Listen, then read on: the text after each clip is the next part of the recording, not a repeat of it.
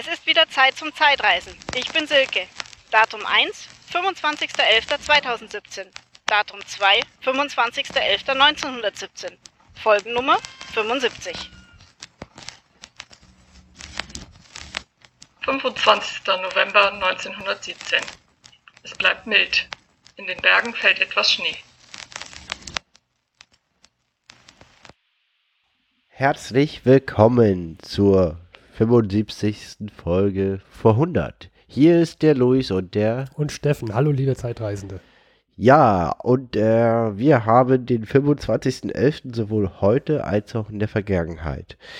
Unsere Folge heute hat den üblichen Themen, nämlich wir beginnen mit Hausmeisterthemen und dann, Steffen? Dann kommen wir zu Kuriositäten, heute von vor 100 Jahren. Wir haben eine große Panzerschlacht, Werbung, natürlich von vor 100 Jahren und die Totholz, äh, Totholz-Rubrik. Wobei ich wieder mit dem Tausendsasser, dem James Bond aus der Vergangenheit, Harry Graf Kessler, reden werde. Und äh, ich habe Tom Kirk mitgebracht, wie James D. Kirk, nur mit Tom. Sehr schön. Mhm. Okay, dann würde ich sagen, beginnen wir mit den Hausmeisterthemen. Die Hausmeisterthemen sind wie immer begrenzt auf zwei Minuten, denn Podcaster reden gerne über sich selbst. Mhm. Und für die zwei Minuten verwenden wir eine Eieruhr als eine Online-Eieruhr. Als optische Schallmauer. Steffen liebt seine Eieruhr. Wenn die zwei Minuten vorbei sind, Luis, auch für dich, dann ertönt dieses Signal. Und wir wissen Bescheid. Sehr gut. Ich lasse sie starten. Ja, Steffen, wo sind wir? Ähm, ja, wir sind wieder bei dir. Wir haben uns lange nicht gesehen, Luis. Ja. Du warst im, wieder mal im Weltgeschehen unterwegs. Ich war in Hongkong. Auf anderen Kontinenten. Genau, ich war in Hongkong in Urlaub und war doch mal in äh, genauso schön in Niedersachsen auch, beruflich mm. unterwegs. Haha, Mensch, Weltstadt Hannover. Ja, das waren die letzten zwei Wochen. War viel los, war sehr, sehr schön. Übrigens Prost. Ja, und äh, Prost auch noch hier. Genau, und ich bin erkältet, deswegen alkoholfreies Bier bei mir. Und meine Heizung war ewig kaputt, aber heute geht's wieder, du hast Glück gehabt. Ja, äh, sie ist genau heute reparier repariert worden, habe ich gehört. Mhm. Ja, ich kann nur sagen, an, an alle Zeitreisenden, eine kaputte Heizung ist einfach mal scheiße. Und danach habe ich mich erkältet und es ist alles furchtbar. Liebe Zeitreisende, denkt immer daran, wenn ihr im Winter Zeit reist, dann immer in Heizungsgebiete.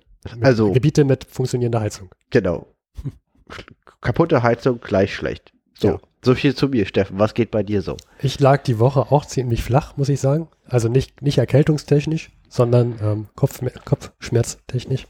Und ich glaube, ähm, zu so später Stunde noch Bier zu trinken und dabei zu podcasten, ist keine gute Idee. Mal schauen, wie viele Wortfindungsschwierigkeiten ich wieder habe. Bevor die zwei Minuten um sind, wir sind in nächstes Wochen, am, also quasi im nächsten Wochenende am 1. und 2. Dezember sind wir wo, Steffen? In Darmstadt beim Histocamp. Das ist ein ja. Barcamp für alle an und mit Geschichte. Ja. Ähm, wir wollen zusammen noch mit Daniel Messner vom Zeitsprung-Podcast, wollen wir dann auch ein kleines Barcamp geben. Ja. Eine kleine Session geben, wie man podcastet und was es ist, kann man das essen und warum man mehr Geschichtspodcast braucht. Genau. Das ist, äh, das werden wir tun. Wir werden da netzwerken mit anderen Historikern oder allen Leuten, die mit Geschichte zu tun haben. Ja. Also. Fertig. Falls jemand von euch zufällig am 1., 2. Dezember in Darmstadt sein sollte, bitte gebe uns doch Bescheid. Wir freuen uns und äh, trinken gerne Bier. Ich möchte mich noch bei Ben aus Düsseldorf bedanken. Vielen Dank für die Wochenschau aus den, von 1920. Ein Erbstück der Familie hat er uns geschickt habe ich mich sehr, sehr, sehr gefreut. Lieber Ben, du bist großartig und der Beste. Wo du gerade Danke sagst, ähm, ähm, wir haben es noch gar nicht gesagt. Vielen Dank auch an Kirsten und Silke. Ja, für, den, für die Ansage Dank. und das Wetter. Das, das vergessen wir viel zu häufig. Ja. Gut, und damit würde ich sagen, kommen wir zum nächsten Teil der Sendung. Wir kommen zu dieser Rubrik Kurioses vor 100 Jahren, eine sehr schöne Rubrik mit ähm, heutzutage sehr lustigen Meldungen. Die erste Meldung hat das Überthema Heizung. Ja. Nochmal, keine Heizung ist scheiße. Äh, wie kommst du denn darauf, Luis? Nein, ich möchte das nicht nochmal erzählen. Gut. Und Aber, zwar, ja. der Schulunterricht im Deutschen Reich wird am Vormittag ohne Pausen durchgeführt, weil die Regierung hofft, auf diese Weise etwa ein Drittel des Heizmaterials einzusparen. Die armen Schüler vor 100 Jahren. Ich, ich habe das gelesen und dachte, das müsste mein Arbeitgeber auch mal machen. Weil, um Heizkosten zu sparen, eher nach Hause, fände ich nicht verkehrt. So, die zweite Meldung, Steffen, ist auch das Thema Heizung. Äh, Ja, ja, auch das Thema Heizung, auch Kohlemangel. Denn die Leute in München, die haben auch nicht zu lachen vor 100 Jahren. Dort werden aufgrund des Kohlemangels Konzerte, Vorträge und Versammlungen untersagt und zwar für einen sehr, sehr, sehr langen Zeitraum. Vor allem ab dem 1. Dezember 1917 bis zum 15. Januar 1918. 15. Februar Ach, 1908. Februar, Entschuldigung, ja, Februar. Äh, Noch viel länger. Ja, also schon einige Zeit. Länger als die Winterpause der Bundesliga. Dritte Meldung. Dritte Meldung hatte diesmal nichts mehr mit Heizung zu tun. Aber Luis, du meintest etwas mit ominösen Duellverboten. Ja, also ich wollte eigentlich sagen, mit zwischenmenschlicher Kommunikation. Okay, ja, so kann man es auch ausdrücken. Und zwar der österreichische Kaiser Karl I. verbietet den Angehörigen der Armee Duell. Kaum vorstellbar, dass vor 100, Leut, äh, vor 100 Jahren sich die Leute noch duellieren wollten. Ja, ich fand's auch, weil das Hm. kann ich mir 1917, dem Jahr, in dem aus zur Luft, zur Wasser, mit U-Booten, auf dem Land mit Panzern und Krieg geführt wird, es noch Duelle gibt.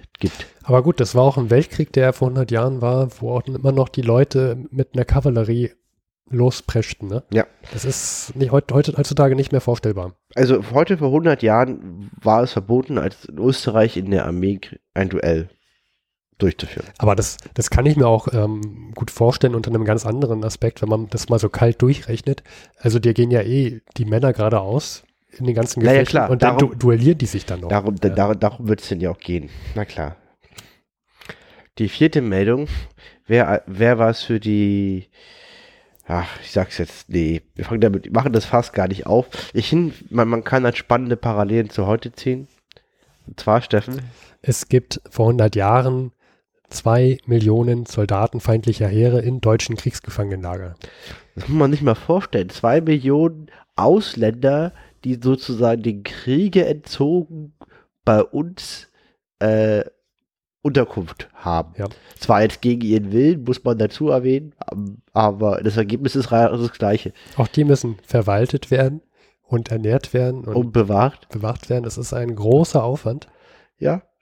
Und äh, dieser Aufwand wird unternommen, trotz Weltkrieg, und äh, das Land ist nicht untergegangen Hm. dabei. Wobei man sich da jetzt auch nicht vorstellen darf, dass die, diese Gefangenen da in guten Zuständen waren. Das waren erbärmliche, bittere Zustände, in denen sie da in diesen Gefangenenlagern waren. Das muss man auch noch Ja. erwähnen, ja. Also so gut versorgt waren die dann auch nicht.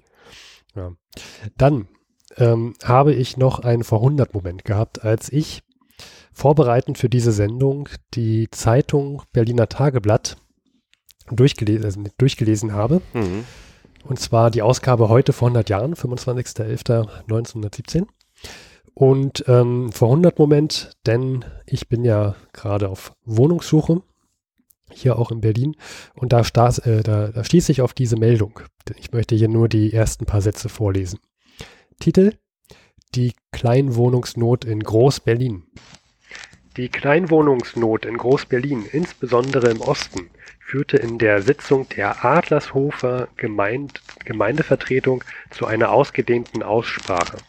Von verschiedenen Seiten wurde hervorgehoben, dass es bei der heutigen und mehr noch bei der nach dem Kriege zu erwartenden Lage des Wohnungsmarktes unmöglich allein Aufgabe der Gemeinden sein könne, helfend einzugreifen, sondern dass auch Reich und Staat Mittel und Wege finden müssten, um der Wohnungsnot zu steuern.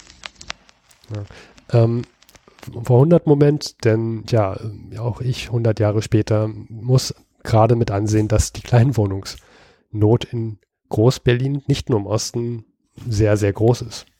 Ja. Ich war gerade in Hongkong. Die haben noch größere Wohnungsnöte. Da ist noch kleinere, äh, noch größere Kleinwohnungsnot. ja. Hm. Ja, also ähm, Tipps über Wohnungen in Berlin gerne an steffen.vorhundert.de. Sowohl, sowohl von heute als auch von vor 100 Jahren. Ja, es wäre schön, wenn es eher mehr von heute wäre, aber gerne auch von vor 100 Jahren. Genau, Ja. dann würde ich sagen, Wir verlassen nun die Rubrik Kurioses vor 100 Jahren. Und wir haben noch eine Meldung gefunden. Da bin ich etwas stutzig geworden, als ich es gelesen habe, denn hier stand erste Panzerschlacht der Kriegsgeschichte. Und ich dachte, hä? Erste Panzer, die haben wir doch schon 1916 gesehen, die sogenannten Tanks. Mhm. Ähm, von Seiten der Engländer. Wie kann das jetzt die erste Panzerschlacht sein? Ähm, gemeint ist die Schlacht von Cambrai. Mhm. Cambrai, das liegt ungefähr so 35 Kilometer östlich von Arras, also kurz vor der belgischen Grenze. Und ähm, diese, diese Schlacht von Cambrai wird allerdings als erste richtige Panzerschlacht ähm, bezeichnet. Hier haben wir das von den Seiten der Briten ausgehend 400 Panzer angegriff, angreifen und quasi die Deutschen überraschen. Die haben erst so eine Nebelwand, die sie sozusagen in Richtung der Deutschen versprühen. Und dann greifen sie mit ihren 400 Panzern an. Und die Deutschen, die, die ähm, sehen diese Tanks und geraten regelrecht in Panik und flüchten. Und so konnten die Briten in dieser ersten Schlacht sehr, sehr viel Gebiet einnehmen, nämlich 10 Kilometer auf einer Frontbreite von 12 Kilometer. Uh, das ist Das- ziemlich viel. Das an der Westfront, das ist enorm viel. Ja, also von 12 auf 10 quadratisch, ne? Ja. Schon echt viel. Wenn wir da die anderen Schlachten uns mal ansehen, Schlacht an der Somme, Verdun und so weiter, da, das spielte sich immer nur um so ein paar Kilometer. Vor allen Dingen auf viel breitere Abschnitte. Hm. 10.000 Gefangene, ne? Und 2.200 Geschütze. Werden erbeutet, genau. Bei geringen eigenen Verlusten. Und jetzt habe ich hier, diese Schlacht ist, war am 20.11. begangen sie, 1917. Also heute vor 100 Jahren Mhm. und fünf Tagen. Und jetzt habe ich hier im Berliner Tageblatt, von dies auch vom 25.11.1917 die Meldung, auf der Titelseite, eine Meldung dazu, ein Auszug. Und er steht hier unter anderem den strategischen Durchbruch der den Verbündeten in diesem Jahr in Galizien, bei Riga und Jakobstadt und in Italien so glänzend gelungen war, konnten die Engländer hier ebenso wenig wie in Flandern im viermonatigen Versuch trotz rücksichtslosen Einsatzes außerordentlich starker Kräfte erreichen. Unter schweren, blutigen Verlusten brachen seine gewaltigen Anstrengungen an den heldenmutigen Widerstande und infolge der wuchtigen Gegenstöße der deutschen Truppen zusammen. Ähm, diese Meldung von der Titelseite, die geht noch so weiter, ist sehr, sehr viel Propaganda.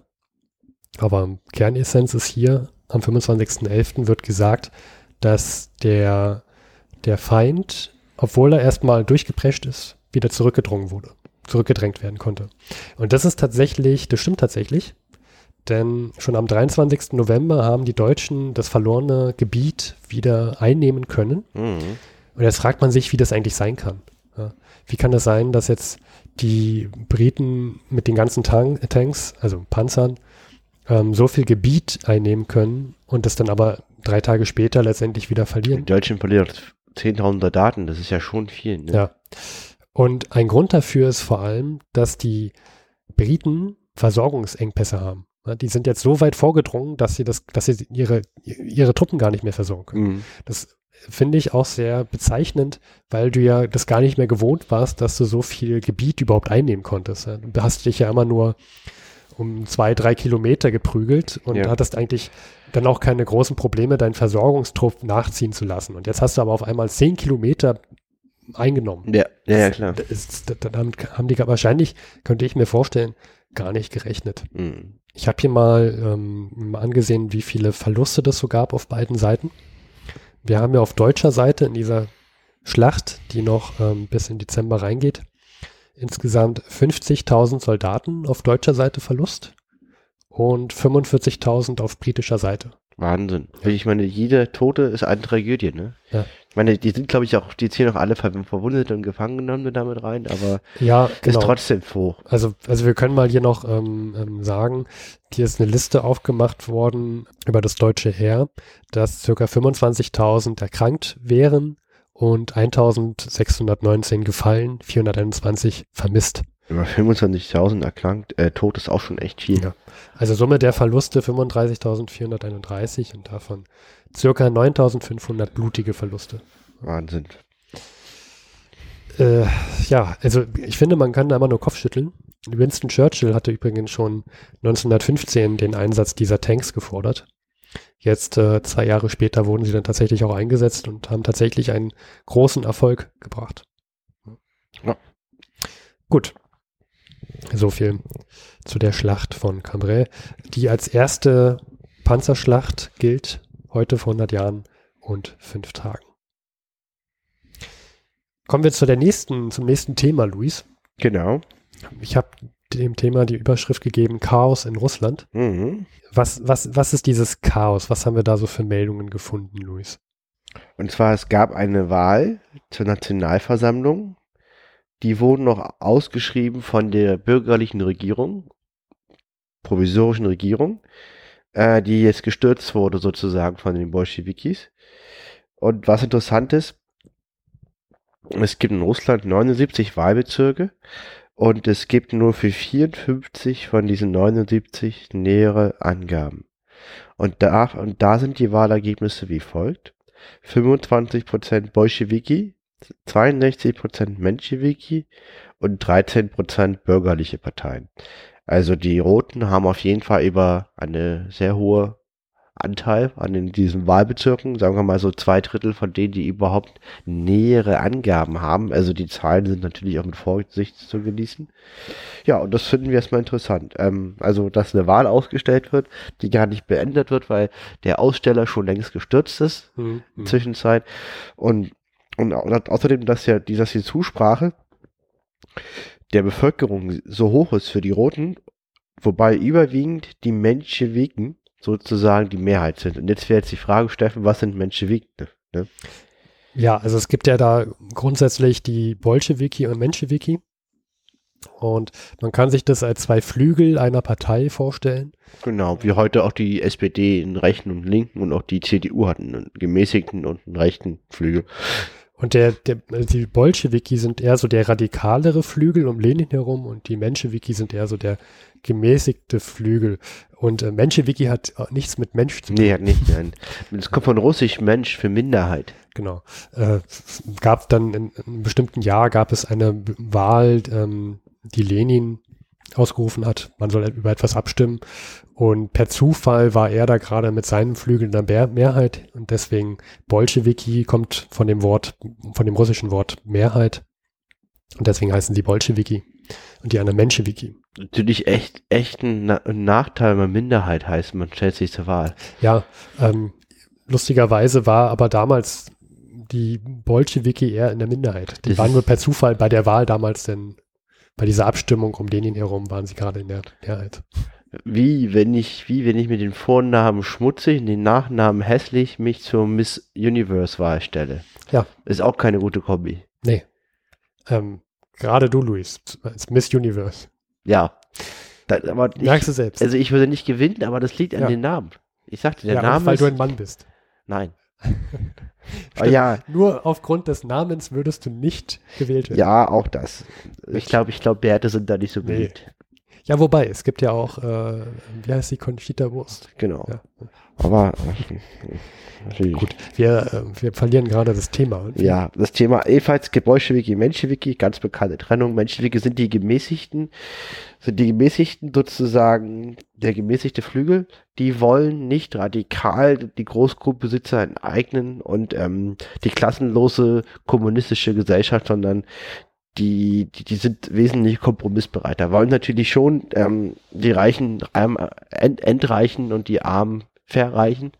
Ja, Genau, wir haben ja in der letzten Folge vor 100 darüber berichtet, es gab gerade die Oktoberrevolution, die ähm, man kann sich das ja nicht so vorstellen, dass die heute da ist und morgen ist Re- Revolution im Land und übermorgen ist alles geklärt, sondern ähm, da herrscht gerade Chaos im Land, die wahrscheinlich auch dieses, diese ähm, Wahl erklärt, dass es so wenig Wahlbezirke denn wirklich Mhm. gibt. Mhm. Also es gibt Wahlbezirke, aber nicht so viele Ja. ähm, Aufstellungen.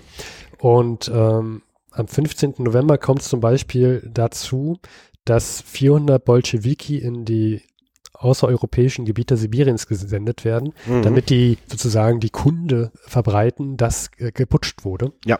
Und jetzt gibt es da relativ unterschiedliche Willkommensgrüße in diesen Ge Gebieten. Also Mhm. wo waren die überhaupt genau?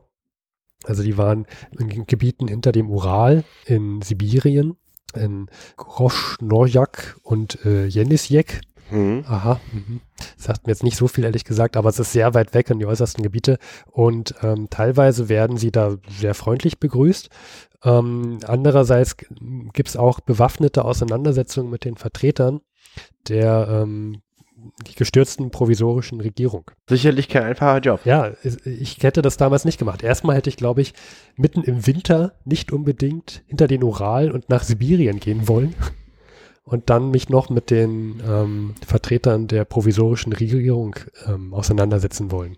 Guck mal, das ist wie wenn wir jetzt hier in Berlin die Regierung stürzen und eine Currywurstrepublik ausrufen und sagen, hier muss jeder jeden Tag Currywurst essen und jetzt muss ein armer Tropf nach München fahren, um die Leute äh, von dieser Idee zu begeistern. Ja, Der kann sich vorstellen, wie begeistert Leute in München sind, wenn man sagt, hey, ich komme von der Kür Okay, aber ich, ich ist es klar, was du meinst? das, das, das, der, der Vergleich hinkt. Ja, also, aber ich glaube, be bevor das passiert, äh, stellst du dich eher zur Wahl des Miss Universe auf. Also das Aufstellen ist nicht das Problem. Ja, das ist. Also sag das nicht so laut. Ich weiß gar nicht, was da so die Regularien sind. Ähm, liebe Zeitreisende, wenn ihr dazu mehr wisst, dann schreibt bitte an luis.vorhundert.de oder meldet ihn bei der Wahl an. Ich würde mich freuen. Ich stimme auch für ihn ab. oh Gott, oh Gott, oh Gott. Also wenn, also, das wäre eine lustige Reise, wenn das klappt. Na, wir lassen das Thema. Ich glaube nicht, dass das klappt. Ähm, genau, diese, diese Meldung, dass da so viele jetzt, äh, dass da 800 entsandt werden, stammt vom 15. November und am gleichen Tag geschieht noch eine andere Meldung. Und äh, die hat mich etwas erstaunen lassen, Luis. Denn ähm, die Souveränität der Völker Russlands wird da angesprochen. Ja. Die neue Sowjetregierung verkündet die Gleichberechtigung, die Souveränität der Völker Russlands. Man muss verstehen, Russland war sehr groß von vor 100 Jahren. Also Russland und Deutschland hatten eine unmittelbare Grenze im, mitten im heutigen Polen. Also das heißt, Weißrussland, Polen, das Baltikum, Finnland, Ukraine, das war alles sozusagen Russland. Und ähm, das sind die Völker Russland. Und ähm, die Deklaration der neuen Regierung betont ausdrücklich die Möglichkeit der Abtrennung und Bildung eigener Staaten. Also Ich finde, auch, also vor 100 Jahren, Chaos in Russland, ja. Aber ich finde, das ist eine sehr, sehr interessante Meldung. Dass Hm. man sagt, man putscht jetzt, man stürzt die Regierung. Man, ähm, die Bolschewiken haben ja auch gesagt, dass sie jetzt sofort den Waffenstillstand unterschreiben wollen. Mhm. Und dann sagen sie sogar noch, liebe Völker Russlands, wenn ihr souverän, wenn ihr Souveränität haben wollt, dann könnt ihr das jetzt, könnt ihr jetzt Mhm. den Schritt dazu machen. Ja. Weil ich meine, du musst ja, du bist ja gerade auch mitten dabei, mit ähm, dem Deutschen Reich einen Waffenstillstand aushandeln zu wollen. Und das ist ja jetzt gerade nicht gerade eine Machtposition von dir, wenn, wenn du gleichzeitig sagst, ähm, liebe Teile Russlands, ihr könnt euch gerne von uns abspalten. Mhm. Ich finde das interessant. Ja, ich auch. Ich verstehe das auch nicht ganz. Also die man merkt, die, die, die, die, die Bolschewiki, die haben es noch nicht ganz raus. Ja, ähm, ist jeweils sehr interessant und es gibt dann mehrere Völker, die sofort Interesse bekunden, dies auch vorzunehmen. Das sind einmal die Finnen und einmal die Ukrainer. Wobei wir ja auch wissen, dass die beiden, also Es- Estland, Lettland, Litauen, die Weißrussen, die wollen alle auch ihren eigenen Staat haben. Das heißt, es ist jetzt sehr spannend, da wir jetzt sozusagen wo Chaos von Russland sind, wie sich diese Völker im Land verhalten werden. Ähm, aber dann, wenn wir jetzt darüber den, also wenn wir jetzt erzählen würden, wie das ausgeht, dann würden wir ja spoilern. Wir sind ja der V100-Podcast. Korrekt, machen wir Das nicht. machen wir jetzt nicht. Das kommt nochmal. Genau. Gut. Dann würde ich sagen, sind wir eigentlich mit unseren Themen durch. Ja. Ähm, was kommt jetzt noch? Jetzt kommt eigentlich, kommt die, Achtung, ich konzentriere mich, Totholz-Rubrik. Äh, Totholz-Rubrik. Genau. und zwar ähm, von dir und von mir. Und ich würde sagen, wir sind ja auch ähm, arme Podcaster, wir müssen etwas Werbung dazwischen machen. Aber die Werbung wird von heute vor 100 Jahren sein. Hm?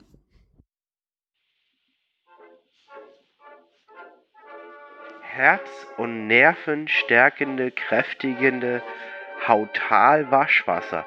Tabletten zum vornehmen Parfümieren und Weichmachen des Waschwassers.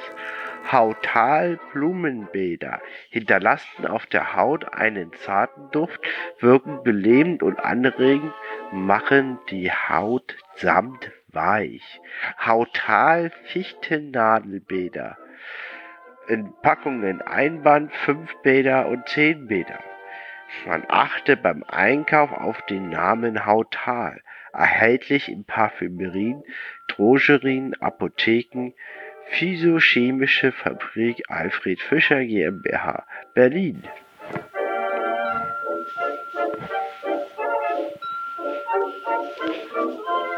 Nun noch weitere Schönheitsmeldungen, Schönheitstipps von Frau Elise Bock GmbH. Haarpflege namens Lorelei verleiht dem Haar Fülle für nur 3 Mark und 70. Goldliesel gibt goldigen Glanz und höchst, höchste Schönheit, verhütet Nachdunkeln, nur 3 Mark 70. Enfin gegen graue Haare, jede gewünschte Farbe nur 7 Mark. Auskünfte und Prospekte werden auf Wunsch porto und kostenfrei zugesandt. Oder Hautpflegeprodukte namens Pasta Divina. Verschönerung und Reinigung der Haut. Nur 2,35 Mark. Methode Fix Fix.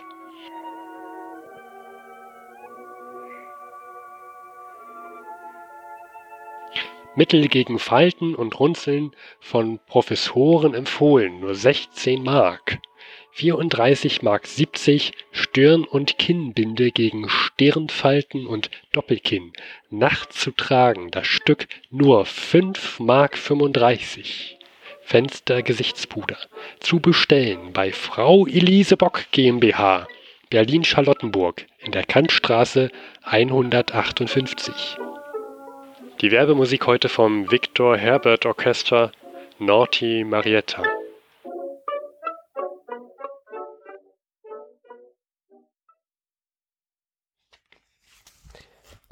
Dann beginnen wir mit unserer Totholz-Rubrik.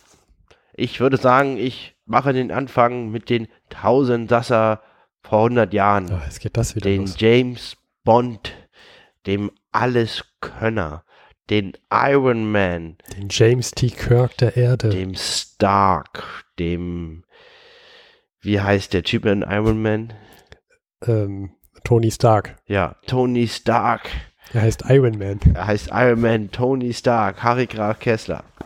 So, er ist äh, in diesen zwei Wochen Intervall. Seit der letzten Woche war er in Berlin und ist in die Schweiz gefahren. In Warte Ber- mal, warte mal, warte mal. Ähm, ich glaube, wir haben in den letzten zwei Folgen relativ viele neue Hörer, Zeitreisende bekommen. Willst du ganz kurz sagen, was wir hier nochmal machen?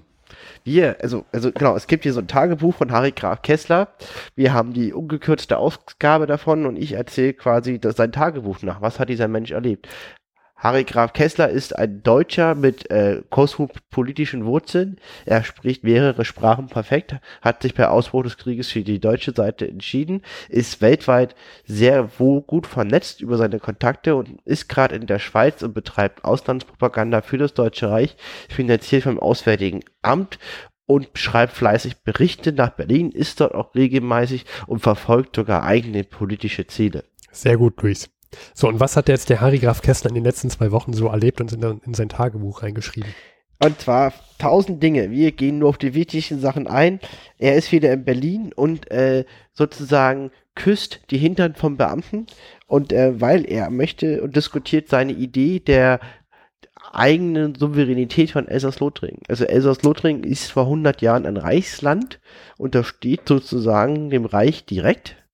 Und er möchte Elsass-Lothringen unabhängiger machen, wesentlich unabhängiger von Berlin Mhm. um Goodwill, also ein gutes Zeichen nach Frankreich zu senden, um einen Frieden sozusagen ähm, zu erzeugen. Und von dem, was ich bis jetzt von dem Tagebuch lese, ist er regelrecht besessen von seiner Idee und macht überall dafür Werbung.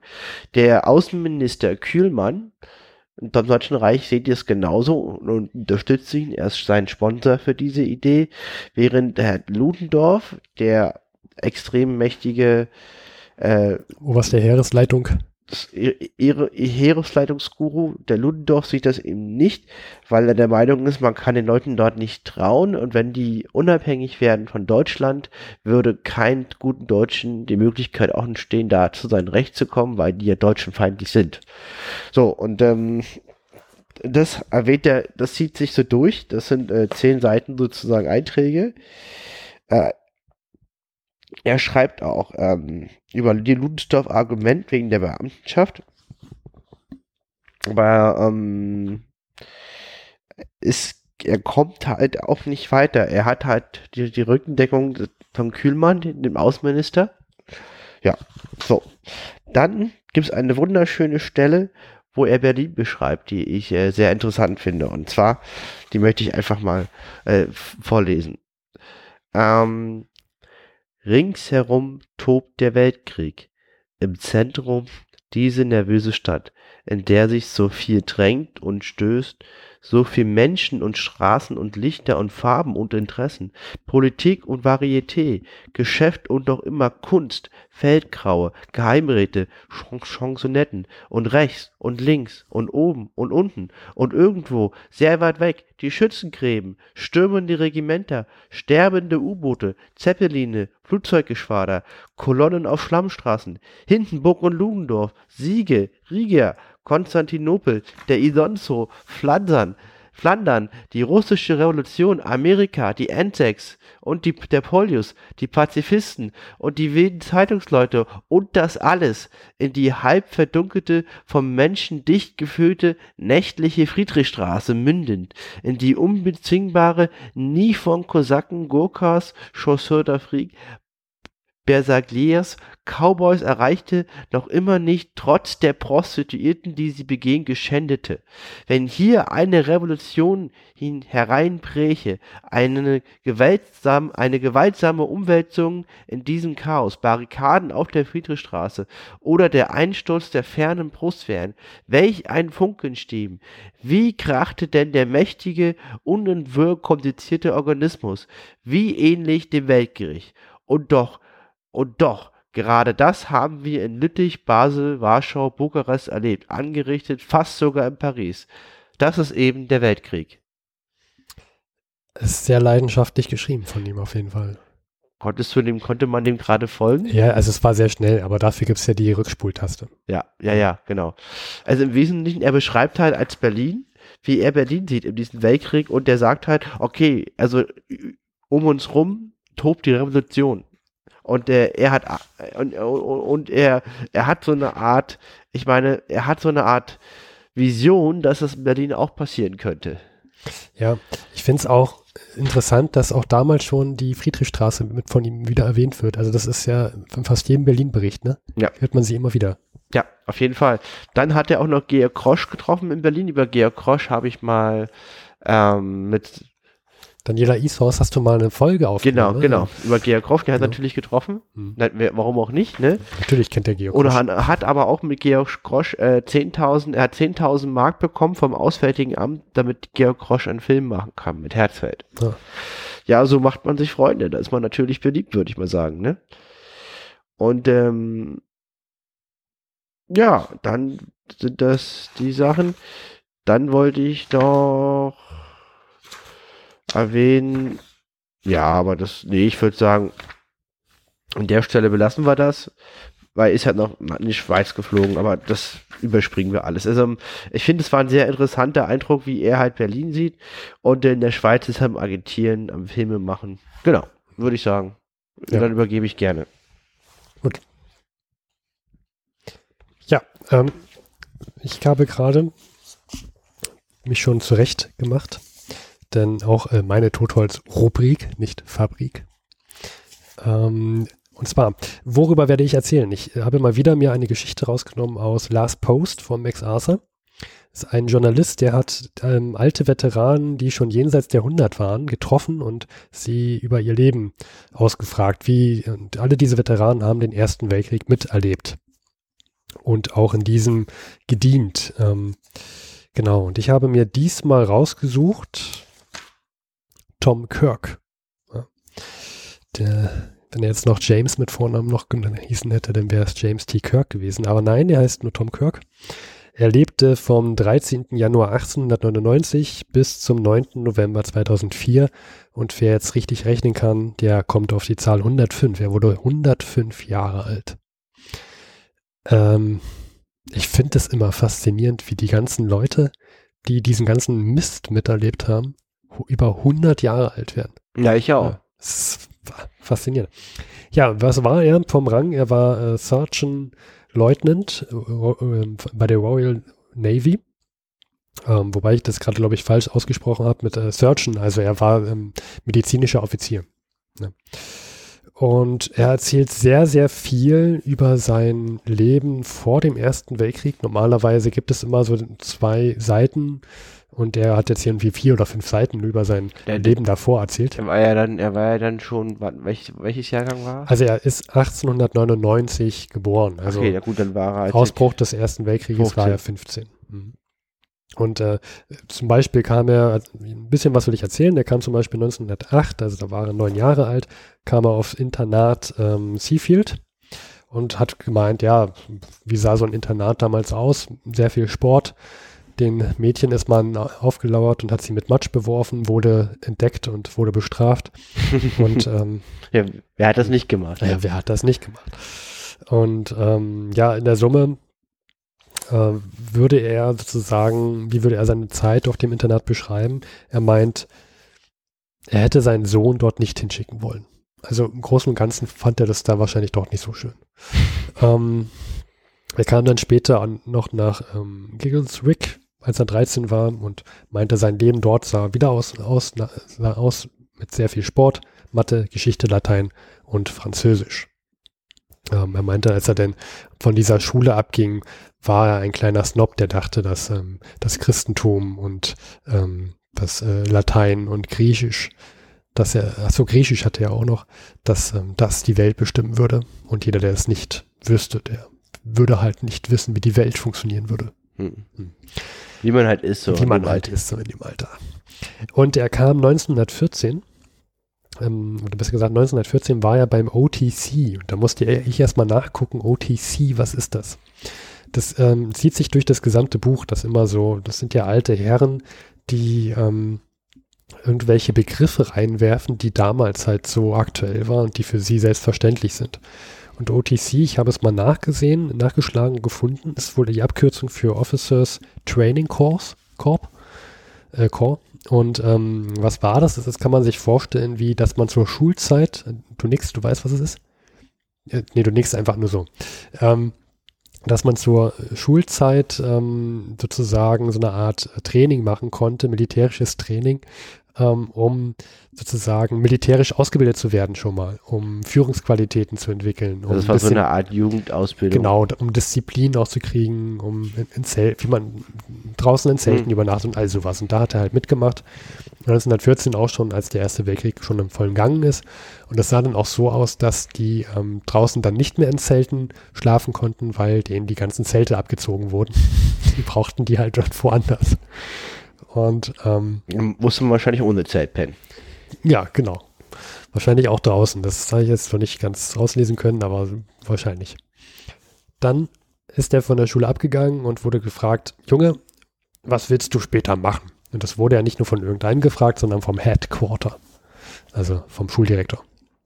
Und ähm, da hat er gesagt, ich möchte gern Medizin studieren. Oder Medizin nicht ausgebildet werden zumindest.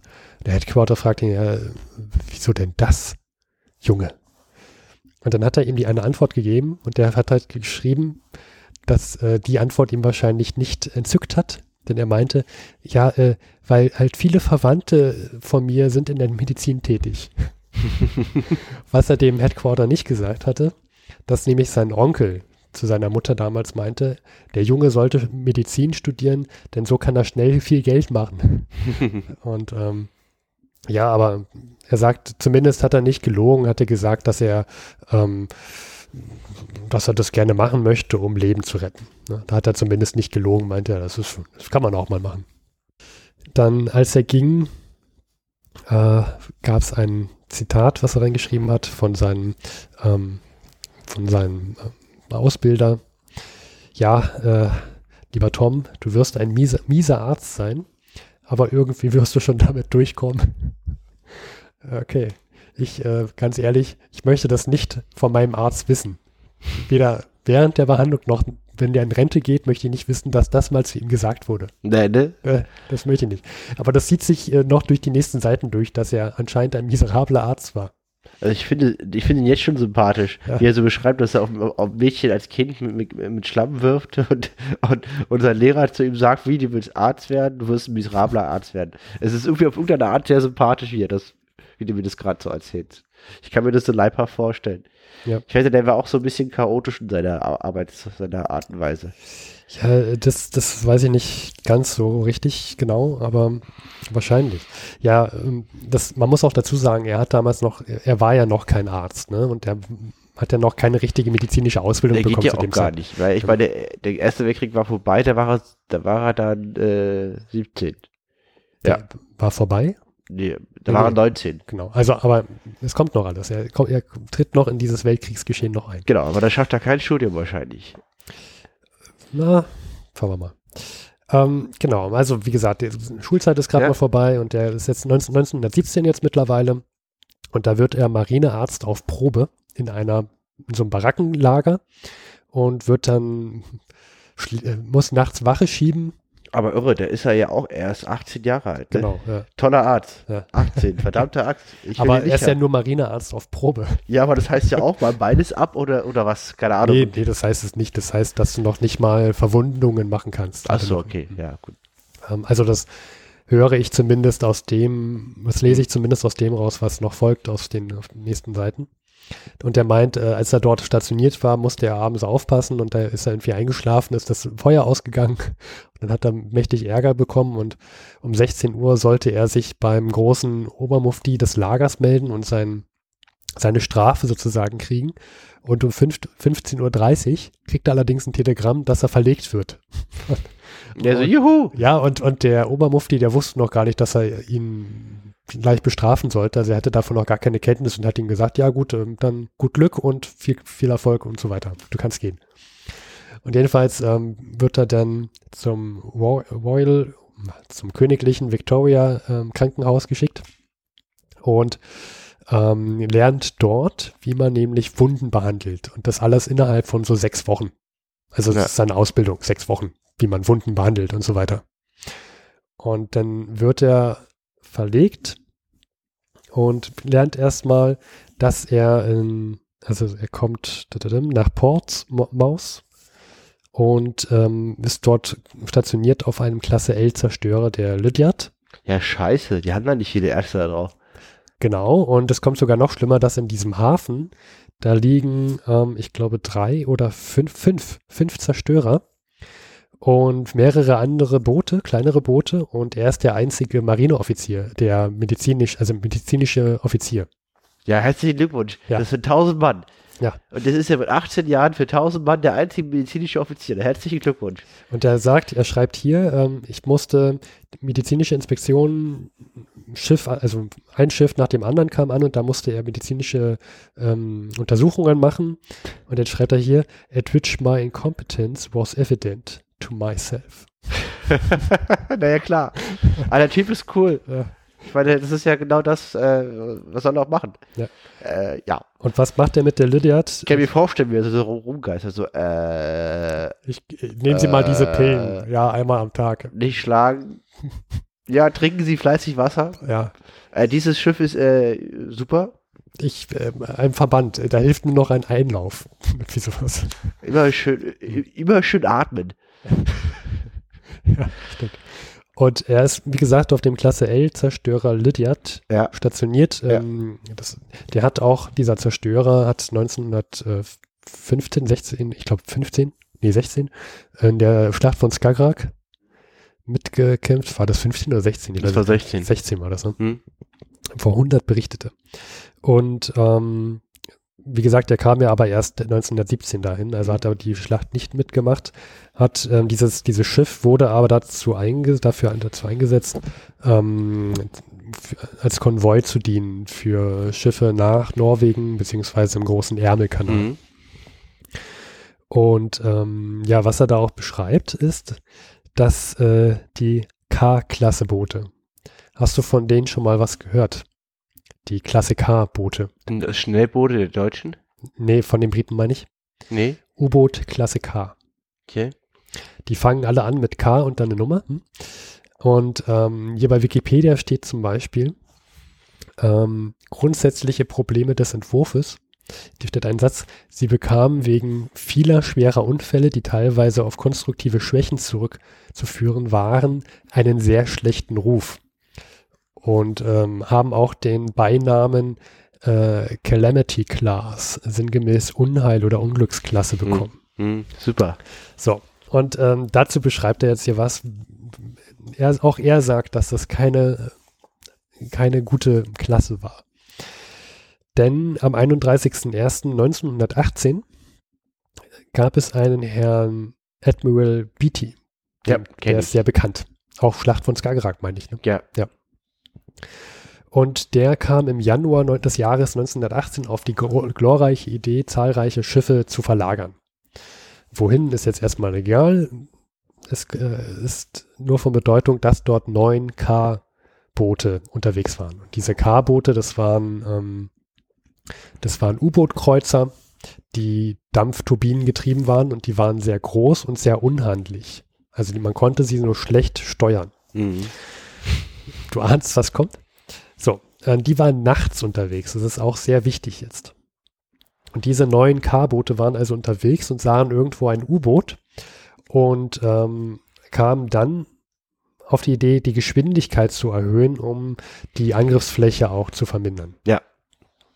Jetzt waren sie aber nachts unterwegs und zwei Patrouillenboote kamen ihnen in die Quere.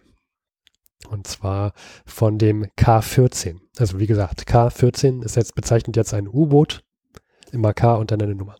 Und K14 wollte ausweichen, nur das Ruder blockierte. Mhm. Und so dass es das K14 dann breitseitig in K22 rein steuerte Ja. und es äh, zu einer Kollision kam. Und das war halt der Grund, weil es Nacht war und K22 auch nicht ausweichen konnte, denn es hat K14 nicht rechtzeitig gesehen. Und jetzt sind also K14 und K K22 futsch und du bist ja mit 9K, ah, also du bist ja mit 9K-Booten unterwegs und jetzt, noch sieben. ja, und die anderen wollen jetzt natürlich zur Hilfe kommen. Also jetzt geht's los. So, und dann gibt es ja nicht nur K-Boote, sondern auch noch andere, nämlich den leichten Kreuzer Ethereal und, und drei K-Boote. Die kehren um und wollen helfen. Und ist immer noch nachts. Immer noch nachts, ja. Und ähm, ein K-Boot, das müsste die K12 sein, das geht aus seiner Erzählung nicht so ganz ähm, hervor, aber das müsste K12 sein, hat den Unfall nicht bemerkt und äh, rammt jetzt sein Schwertsandschiff, was auf dem Weg ist zu helfen. Und ähm, dieses K12 wurde von einem anderen Kreuzer geführt. Das ist ja manchmal so gang und gäbe, dass die ge- geführt werden von anderen Schiffen. Und lustigerweise, ironischerweise heißt dieses Boot, was K12 führt, fearless, also Ja. angstlos. Ja. Und das rammt erstmal K17, Ein anderes K. ein anderes Wir haben ja schon viel gerammte Ks, ja. Genau. So. Ähm, Großartig. Klingt ja alles super. Jetzt kommt noch K6 und K4 und K6 tr- ähm, rammt K4 und zwar so stark, dass K4 so fast in zwei Hälften kommt, äh, also aufge aufgeschnitten wird und die sind ineinander verhakt. Das kannst du echt alles geil erzählen, ne? Jetzt kommt K7 auf 8 dann auf K6. Aber, Luis, pass auf. Jetzt kommt endlich mal was, denn K7 hat K6 nämlich gesehen und weicht K6 aus. Aber trifft auf welches K? K4, denn K7 hat nicht K4 gesehen, was ja in K6 reinsteckt. genau, und somit kommt es zu einer weiteren Ko- Kollision mit K4 und K4 sinkt. Ähm, das klingt alles sehr lustig für uns jetzt 100 Jahre später. Ja, aber ich wäre nicht gehen, der medizinische Offizier, Offizier da an dieser Stelle. Ja, und vor allem sagt er, ähm, der äh, Tom Kirk, dass neun Mann aus dem Wasser gezogen werden konnten und über 100 Mann verloren gingen. Das ist nicht lustig, ne? Das ist nicht lustig. Das sind ein Haufen Schiffe, die hier Mhm. also auch gesunken sind und du ziehst insgesamt nachts nur neun Mann raus. Ja. Und das hat auch dann die Konsequenz, dass es verboten wurde, darüber zu berichten. ähm, ja, kann ich verstehen. Ja. Also die britische Marine kommt da irgendwie nicht ganz gut bei weg. Genau, und ja, also das war sozusagen eine seiner Geschichten aus diesem Krieg. Die anderen sind alle nicht so spannend. Jetzt gab es ja aber noch was Interessantes, denn es wurde ihm versprochen, dass er zu seinen medizinischen Studien zurückkehren darf. Und ähm, jetzt muss ich ganz kurz was suchen. Ja, ja, genau, dass er zu seinen medizinischen Studien zurückkehren darf. Und ähm, da, jetzt musste er sozusagen eine Übergabe machen. Mhm. Sein, er hat dem Nachfolger hat er sein Erste-Hilfe-Equipment gegeben und ähm, sein, sein Medizinköfferchen. Mhm. Und dann sagt er hier, er übergibt also sein Medizinköfferchen, von dem er oftmals Pillen und Puder ausgegeben hat, hatte, with little understanding of their properties. Ja, Also, es ist, es ist geil, ne? ja. Also, der Also, hat echt keine Ahnung gehabt. anscheinend keine Ahnung gehabt, was er da gemacht hat. Ja. Ähm, ja, aber es war halt Not an Mann und so ging das dam damals. Äh, was wir normalerweise in den ganzen anderen Geschichten aus Last Post ja haben, ist, dass es dann relativ aus, also relativ zusammengefasst eine Geschichte gibt, wie war das Leben danach und ähm, was glauben diese alten Herren, warum sie so lange Mhm. gelebt haben Genau, ja. ist jetzt hier nicht. Hier haben wir was Umgekehrtes. Hier gibt es keine Zusammenfassung, warum Tom Kirk glaubt, dass er jetzt so lange lebt. Aber es ist sehr ausführlich, was er denn noch so danach gemacht hat. Ähm, und zwar nicht, was jetzt sein Beruf war und so weiter, sondern so Geschichten, die er erlebt hat als Arzt danach. Und die sind alle nicht sehr schön. Also er hat einen Haufen Leichen, er wurde zu einem Haufen Leichen berufen und hat auch ein Familiendrama mit einem getöteten Vierjährigen, also was das erzählt er hier alles, das möchte ich jetzt gar nicht wiederholen. Ähm, aber sehr interessant hat er noch ähm, hiermit abgebildet ähm, Auszüge seines Tagebuchs während des Zweiten Weltkrieges. Also er hat sich dann, als der Zweite Weltkrieg ausbrach, hat er gesagt, ähm, das sieht so schlecht für uns aus. Die Deutschen überrennen hier irgendwie halb Europa. Wir müssen jetzt hier Tagebuch ja, führen, ja. Damit, wenn das mal jemand findet, die Leute sagen können, hier waren noch welche, das waren keine schlimmen Menschen, die waren da, bevor die Deutschen da waren. Finde ich cool, ja. Aber es ist, ist eine geile Idee. Wie gesagt, ich mag den total. Der ist total sympathisch. Und er schreibt den Haufen schlimme Meldungen, dass, dass sie total depressed sind, dass die Deutschen so viele Gebiete eingenommen haben und so weiter. Und je weiter der Weltkrieg fortschreitet und dann kommt irgendwann die Wende mit dem, mit dem Krieg gegen die Sowjetunion, Mhm, mhm. dann schreibt er dann auch hier nur ähm, 23. Juni 1941, it has happened. Und dann schreibt er hier, dass die Deutschen Russland angegriffen Ja. haben. Und was glauben die sich eigentlich, wer die sind? Jetzt wird es die Wende geben. Okay. Und danach schreibt er nur noch spärlich. Irgendwann fällt es ihm selber mal auf, dass er nicht mehr so oft in sein Tagebuch reinschreibt und er sagt, wahrscheinlich, weil es uns jetzt gut geht. Ja. Ja. Ja. Gut, äh, so viel zu Tom Kirk. Er hat sehr, sehr viel noch gemacht in seinem hohen Alter, hat ähm, sehr viel besucht, ist immer aktiv geblieben. Das sagt er nicht, dass das der Grund sein würde, dass er so alt geworden ist, Mhm. aber ich lese heraus, er war sehr alt und aktiv und das war wahrscheinlich der Grund, warum er noch so lange lebte. Meine persönliche Meinung. Gut. So viel zu Tom Kirk. Last Post. Gut. Ich würde sagen, Luis, das war wieder die Folge 75 Jo. von vor 100. Bis zum nächsten Mal. Danke fürs Zuhören. Liebe Zeitreisende, vielen Dank.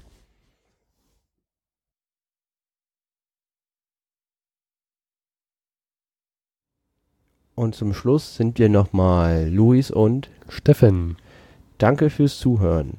Wenn euch die Folge gefallen hat oder auch nicht gefallen hat, könnt ihr uns einen großen Gefallen tun. Ruft uns doch bitte an unter der 030 814 55339.